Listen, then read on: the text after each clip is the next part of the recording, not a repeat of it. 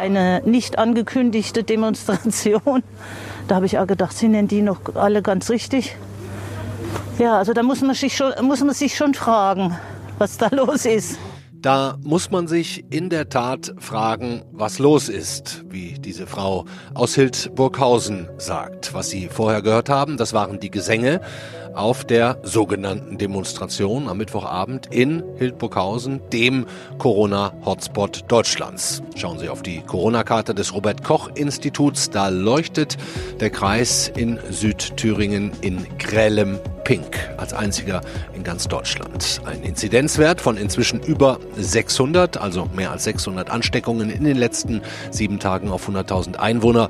Und es geht weiter nach oben, auch in den Kreisen um Hildburghausen herum. Was ist da los? Warum gefährden so viele, ich sage es jetzt mal, eigentlich normale Menschen sich und andere? Wir sprechen gleich in dieser Extra-Ausgabe des FAZ-Podcast für Deutschland mit dem Bürgermeister von Hildburghausen, Thilo Kummer, und danach auch noch mit unserem Korrespondenten für Sachsen und Thüringen, Stefan Locke. Herzlich willkommen zu dieser Sonderausgabe. Heute ist Sonntag, der 29. November, und ich bin Andreas Krobock.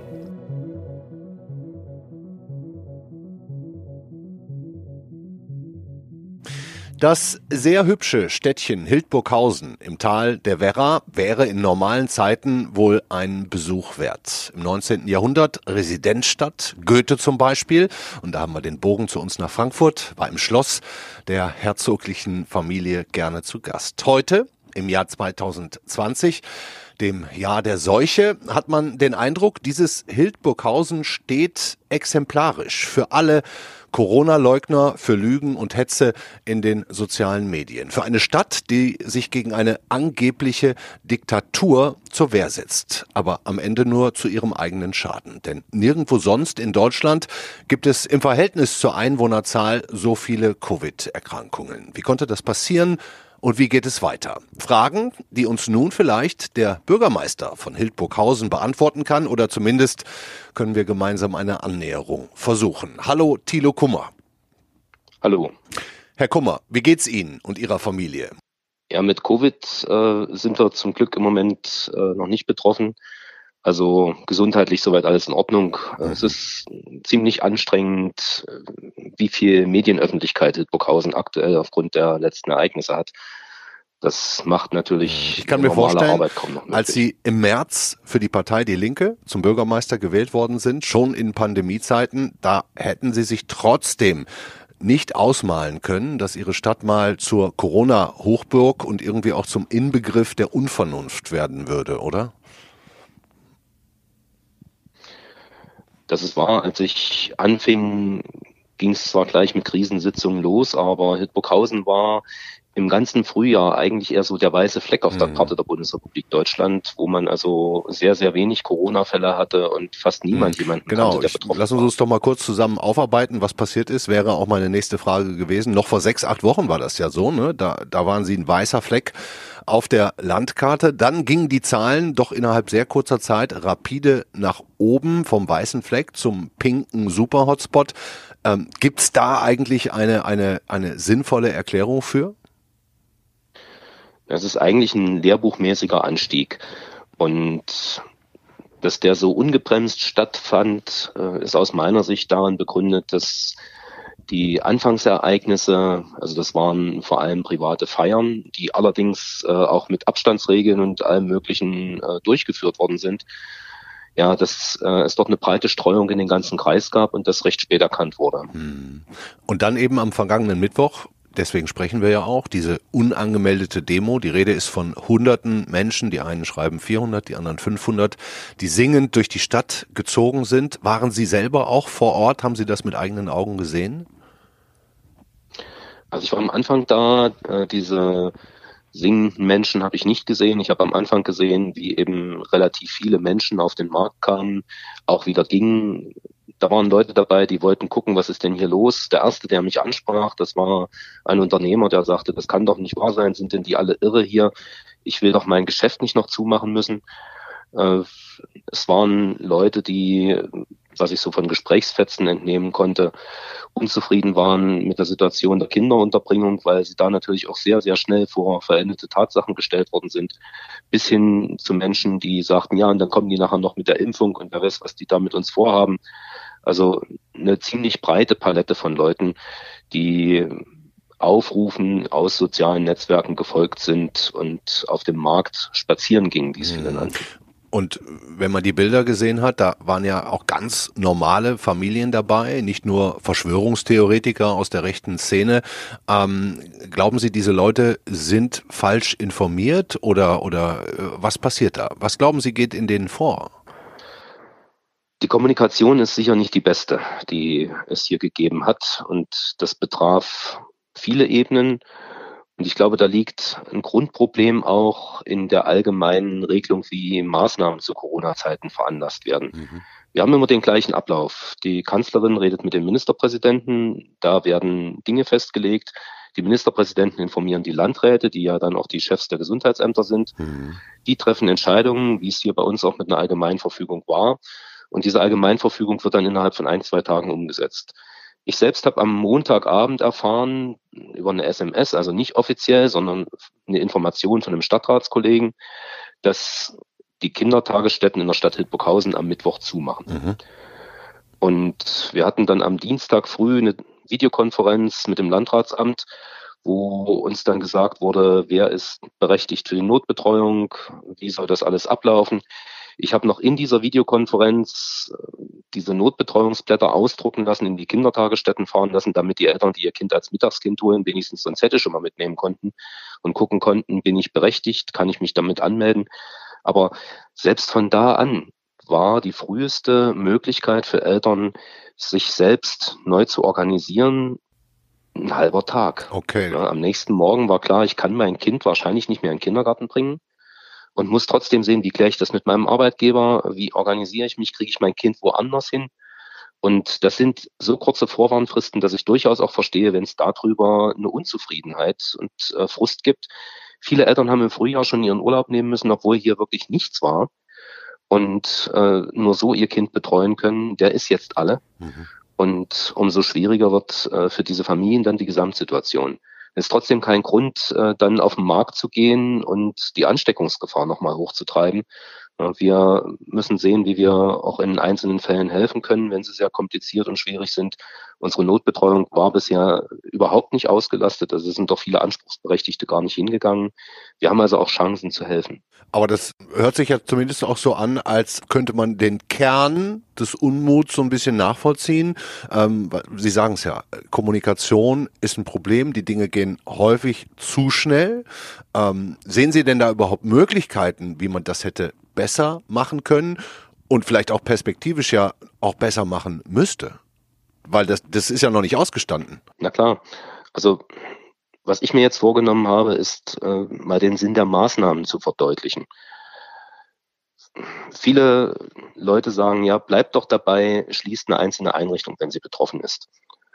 So ist es ja den ganzen Sommer über gehandhabt worden und äh, da kam man eigentlich ganz gut mit hin. Mhm. Wir hatten aber schon vor anderthalb Wochen den Umstand, dass die Hälfte der Kindertagesstättenkapazitäten bei uns in der Stadt geschlossen war wegen Quarantäne. Wir hatten in den letzten Wochen drei Feuerwehren, die vom Netz gegangen sind, weil sie nicht mehr einsatzbereit waren. Mhm. Eine Rettungswache, da ist ein Krankenwagen ausgefallen. Wir sind hier sehr ländlicher Raum. 66.000 ne? Einwohner auf 1000 Quadratkilometer, also 66 pro Quadratkilometer nach EU-Kriterien ist 50 unbesiedelt. Das heißt, wenn so eine Feuerwehr vom Netz geht, ist die 10-Minuten-Erreichbarkeit eines Brandorts in einer Region nicht mehr gewährleistet. Mhm. Und das ist für diejenigen, die mal bei einem Wohnungsbrand betroffen sein sollten, und Wohnungsbrände gibt's, ich habe in meiner Amtszeit auch schon zwei erlebt, äh, ist das der Unterschied zwischen, ich lande mit einer Rauchvergiftung im Krankenhaus oder ich verbrenne bei lebendigem Leibe.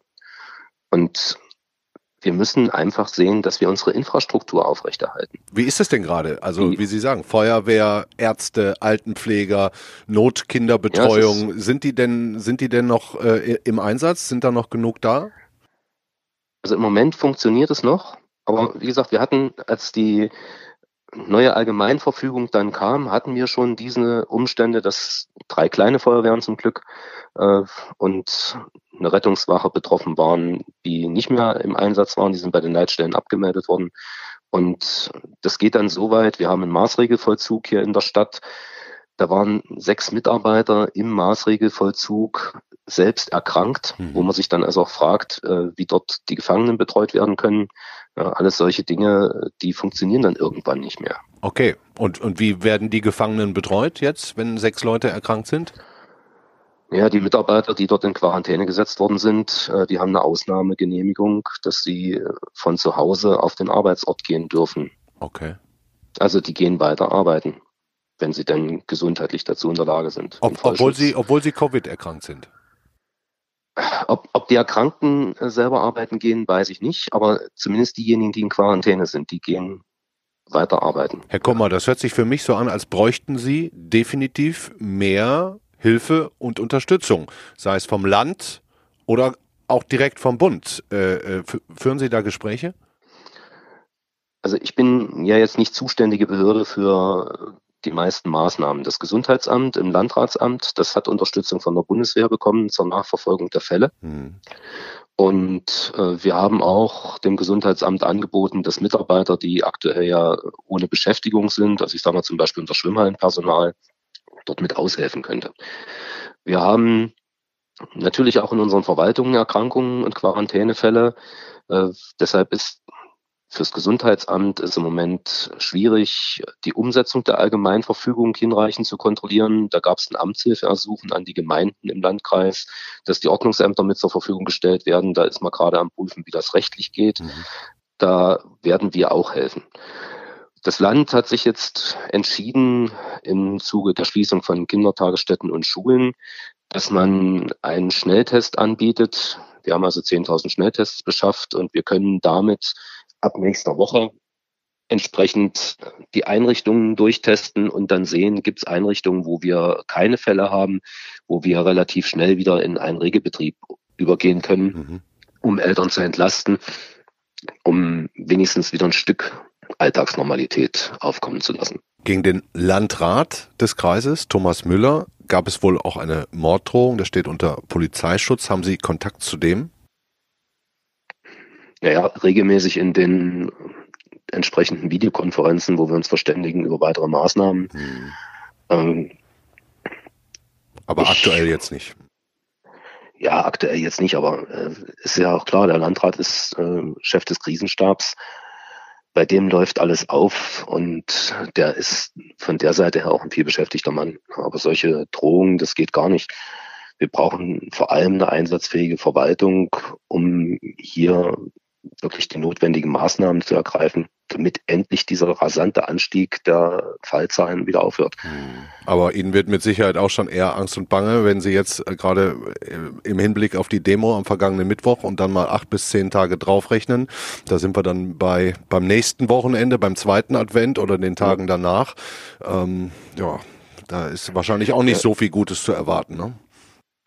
Es gibt ja schon mal die Befürchtung, dass im Zusammenhang mit diesen bevorstehenden Massentests die Zahlen bei uns hier nochmal deutlich hochgehen werden, weil die Erfahrung des äh, Gesundheitsamtes ist, dass etwa 20 Prozent der Getesteten sich als positiv erweisen.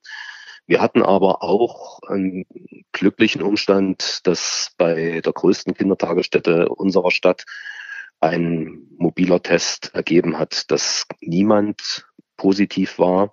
Also ich habe schon die Hoffnung, dass die Ergebnisse vielleicht nicht so dramatisch sind, wie das befürchtet wird. Was uns zunehmend Schwierigkeiten macht, äh, ist das Verhalten mancher Leute. Also ich habe den Eindruck, äh, auch Kräfte außerhalb Hildburghausens versuchen jetzt hier entsprechend Stimmung zu machen. Ja. Und ja. wenn ich dann sehe, dass man versucht, die Abstrichstelle zu blockieren, damit also Leute keinen Corona-Test mehr machen können, dann verstehe ich sowas überhaupt nicht. Also wir müssen wirklich gucken, wie kommen wir zu sinnvollen Maßnahmen, wie halten wir Abstand, wie schaffen wir es, dass der Anstieg weggeht, weil das, was sonst bei uns passiert, äh, das ist eine Sache, das kann niemand wollen. Wir haben das am schlimmsten betroffene Pflegeheim in der Stadt von 172 Mitarbeitern und Patienten sind 91 positiv getestet. Die meisten sind inzwischen ja. in stationärer Behandlung. Und das ist nur ein Pflegeheim. Also wir haben es inzwischen in fast allen Pflegeheimen. Und gerade unsere älteren Mitbürger, die sind natürlich durch ihre Vorerkrankungen in einer so brisanten Situation, wenn sie sich dann mit Covid anstecken, da muss endlich ein Riegel vorgeschoben werden. Sie haben zwei Krankenhäuser im Kreis, ne? Ähm, Wir haben zwei Krankenhäuser in der Stadt. Ja, in ja. der Stadt sogar. Ähm, und und wie, wie ist da die Lage auf den auf der Intensivstation oder den Intensivstationen, wenn es da überhaupt welche gibt? Also wir haben in einem Krankenhaus eine normale Intensivstation, wo auch Plätze für Covid-Patienten vorgehalten worden sind. Die ist voll. Äh, das andere ist ein Fachkrankenhaus für Neurologie und Psychiatrie. Und äh, wir sind zum Glück in einem Klinikverbund. Also unser Kreiskrankenhaus ist ja noch eine kommunale Klinik und die ist im Regiomed-Verbund, wo ich hoffe, dass also die benachbarten Kliniken im Verbund auch ein Stück weit aushelfen. Sie haben gerade gesagt, Sie machen sich Sorgen um, um die Leute, dass man die noch einfangen kann. Jetzt hört man, dass in den sozialen Medien schon die nächsten Proteste oder ein nächster Protest angekündigt wurde. Ähm, sind Sie darauf vorbereitet? Ich bin gestern informiert worden, dass das Landratsamt eine neue Allgemeinverfügung erlässt, oder besser gesagt die aktuelle nochmal verschärft. Es werden also Versammlungen verboten werden. In der Innenstadt von Hildburghausen wird es eine generelle äh, Mund-Nasenschutzpflicht geben. Mhm. Und ich gehe davon aus, äh, dass nach der Demo am Mittwoch die Polizei auch weiß, wie viele Einsatzkräfte notwendig sind, um zur Not einen Platz räumen zu können. Mhm. Beim letzten Mal, das kam halt äh, sehr schnell. Man wusste nicht, was erwartet einen. Auch bei der Polizei haben wir positiv getestete Mitarbeiter, die ausgefallen sind. Also auch da gibt es Personalprobleme. Es gab trotzdem sehr schnell hier noch eine Hilfe vom Innenministerium. Das zumindest hinreichend Einsatzkräfte vor Ort waren, um Personalienfeststellungen aufnehmen zu können. Es sind ja 200 Personalien in etwa festgestellt worden am letzten Mittwoch. Mhm. Ich denke, beim nächsten Mal werden wir mehr Polizeikräfte noch da haben, in der Hoffnung, eine erneute Ansteckungsgefahr und damit auch einen weiteren Anstieg unserer Fallzahlen zu verhindern. Machen Sie sich selber auch Sorgen um sich oder Ihre Familie? Ja, sicher. Ich meine, 600 in sieben Tagen, also über 600 in sieben Tagen auf 100.000 Einwohner. Äh, das ist eine so rasante Zahl, wenn man sich dann überlegt, wie lange braucht es, bis es jeder hatte, dann äh, macht einem das schon Sorgen. Und äh, auch bei uns in der Familie gibt es Menschen mit, mit Vorerkrankungen. Mhm. Und ja, sich dann vorzustellen, äh, es braucht jemand eine medizinische Behandlung und dann ist vielleicht noch nicht mal mehr eine Kapazität dafür da. Das ist einfach schrecklich. Mhm. Dazu die Drohung gegen, gegen, den Landrat. Kann ich mir schon vorstellen, dass aus Ihrer Familie vielleicht auch Stimmen kommen, die dann sagen, mein lieber Thilo, ähm, willst du es nicht lieber in den Sack hauen ne? und, und das andere weitermachen lassen und sich nach vorne stellen? Ja, äh, wobei ich halt äh, 20 Jahre Abgeordneter war vorher und äh, durchaus Drohungen auch schon erlebt habe. Also das ist leider äh, im politischen Raum keine neue Situation. Und die Aggressivität, auch gerade in den sozialen Netzwerken, die nimmt immer mehr zu. Also das ist eine Sache, die macht mir generell große Sorgen. Herr Kummer, ich, mir bleibt nicht viel, als Ihnen alles, alles Gute zu wünschen, ähm, dass dieser Kampf, der ist es ganz offensichtlich, gewonnen wird gegen sowohl gegen Corona in Hildburghausen als auch gegen die Leugner. Ich drücke Ihnen da wirklich von Herzen die Daumen. Vielen Dank.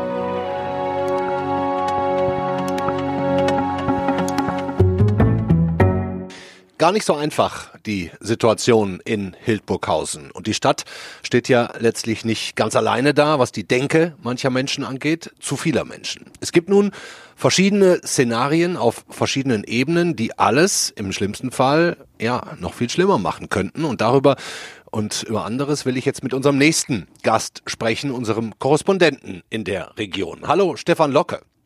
Ja, hallo. War das aus deiner Sicht nun schon der Höhepunkt, was Aufstand oder Fallzahlen angeht, oder erst der Anfang? Das ist eine gute Frage, ja. Vielleicht weder noch. Ne? Äh, Höhepunkt äh, ist es natürlich vorläufig erstmal. Mhm. Aber äh, wenn wir uns den letzten Monat angucken, äh, äh, bei diesem rasanten Anstieg der Zahlen, äh, weiß man ja nicht, was da noch kommen könnte. Ne? Und äh, es kann in zwei Richtungen gehen. Entweder ähm, Leute werden noch äh, aufgeregter und äh, protestieren noch mehr, sofern sie nicht betroffen sind, oder äh, die Betroffenheit dann auch im eigenen Bekannten- und Familienkreis trägt womöglich bei manchen dazu bei, dass sie vielleicht doch noch mal umdenken und äh, sich das Aufregungs- und Protestlevel wieder etwas mäßigt. Also mhm. beides halte ich für möglich. Mhm. Was, was da stattfindet, ist ja auf jeden Fall ein ziemlich fieser Dominoeffekt, sowieso schon viele Infektionen, jetzt noch die Leute ohne Masken auf der Straße eng beieinander. Ja. Wie kann man denn so, ja, ich würde am liebsten sagen, doof sein, ich lasse es aber mal und nenne es so unvernünftig sein? Hast du da eine Erklärung? Das ist eben auch so eine Frage, äh, die äh, wir uns hier die ganze Zeit stellen, äh, woran liegt das? Ne? Und es gibt so ein, es gibt natürlich nicht die eine Erklärung, sondern es gibt so einen ganzen Korb an Erklärungen, der womöglich dazu beigetragen hat. Wir haben ja vorhin den Oberbürgermeister gehört, der hat ja gesagt, dass im Frühjahr der Kreis eben so gut wie gar nicht betroffen war, ne? sondern der mhm. eben der weiße Fleck auf der Landkarte gewesen ist. Mhm. Und so habe ich das ja hier, ich habe ja das Büro in Dresden auch erlebt, in dem ganzen Umkreis von der Stadt, auf den, den ländlichen Regionen äh, war im Frühjahr von der Pandemie quasi nichts zu spüren. Ja, es gab einzelne Fälle, aber es war nie so, dass es irgendwie nicht mehr handelbar gewesen wäre. Mhm. Und äh, womöglich hat eben das äh, dazu beigetragen, dass äh, die Leute das dann am Ende nicht mehr ernst genommen haben. Im Frühjahr war es schon so, dass keiner ja so richtig wusste, was kommt da, was ist das jetzt, ne? was mhm. kommt da auf uns zu. Und es waren alle sehr vorsichtig. Das muss man schon sagen. Es gab vereinzelt Proteste, klar, aber äh, die Grundhaltung war äh, große Vorsicht, äh, große Achtung vielleicht auch vor dem, was da kommen könnte. Und als es dann eben alles nicht so schön kam und im Sommer äh, sich dann auch wieder äh, auf Normallevel im Grunde bewegt hat, äh, ist so eine gewisse Leichtsinnigkeit und vielleicht auch Ungläubigkeit entstanden. Ich kann das auch an mir selber äh, sehen, ja. Also noch bis Ende Oktober habe ich, äh, war meine Haltung so, nun macht es doch mal nicht so dramatisch. Ne? Also als die mhm. neuen Neuinfektionszahlen immer wieder kamen, es erscheint mir, das erscheint mir ein, ein wesentlicher Schlüssel zu sein, dass man gesagt, äh, dass man aus den Erfahrungen, die man jetzt äh, nach dem halben Jahr oder Dreivierteljahr Pandemie hat, gesagt hat, naja, so schlimm ist doch alles nicht gekommen. Und dann ja. wurde sich eben auch auf privat auf Feiern getroffen, jetzt auch im November noch, als dann eben verboten war, die oder die nicht verboten, sondern die Gaststätten geschlossen waren, ja, die, wo man sich sonst getroffen hat. Und so breiten sich eben jetzt die Zahlen rasant aus. Also das scheint mir eine sehr schlüssige Erklärung zu sein. Es ja, gibt ja. noch äh, zwei, drei andere Punkte, wenn ich die noch nennen kann. Ja. Äh, das ist zum einen ähm, natürlich der hohe Altersdurchschnitt, äh, den wir hier in den ländlichen Regionen haben, vor allem im, äh, in, in Ostdeutschland, dass eben, wenn es einmal irgendwo äh, in einem Altenheim, Seniorenheim oder einem Pflegeheim ist, dass dann eben gleich rasant die Fälle steigen. Ne? Weil und die Todeszahlen eben auch. Ne? Die, und die Todeszahlen eben leider ja, auch. Ja, da gibt es äh, einzelne Einrichtungen, wo dann schnell mal ein Dutzend Leute stirbt äh, binnen kurzer Zeit. Und äh, dann gibt es noch einen anderen Punkt und das ist die Grenznähe. Der scheint mir auch nicht ganz ähm, außer Acht äh, oder darf man ja auch nicht ganz außer Acht lassen. Äh, Polen und äh, die Tschechische Republik zählten ja auch im Frühjahr zu den Ländern, die fast nicht betroffen waren von der ganzen mhm. Sache. Das war mhm. ja eher eine westeuropäische, südeuropäische Angelegenheit. Und äh, das hat sich auch jetzt im Herbst komplett geändert. Ja, Polen und äh, die Tschechische Republik zählen zu den sogenannten Hotspots. Und äh, es gibt ja gerade hier ähm, in, in äh, Thüringen jetzt nicht so, aber in Sachsen eben einen regen äh, Austausch, weil das, äh, weil wir an äh, sowohl an Polen als auch an Tschechien grenzen. Und äh, es gibt sehr viele Leute, die zum Arbeiten hin und her pendeln.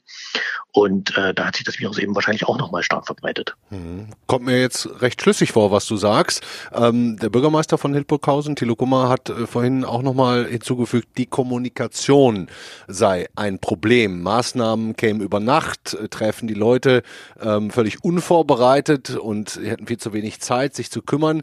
Ich meine, da ist ja auch schon was dran, um vielleicht auch mal den Kern der Verärgerung zu betrachten und da zumindest mal zu verstehen, äh, warum die Leute einfach auch äh, äh, pottsauer sind. Ne?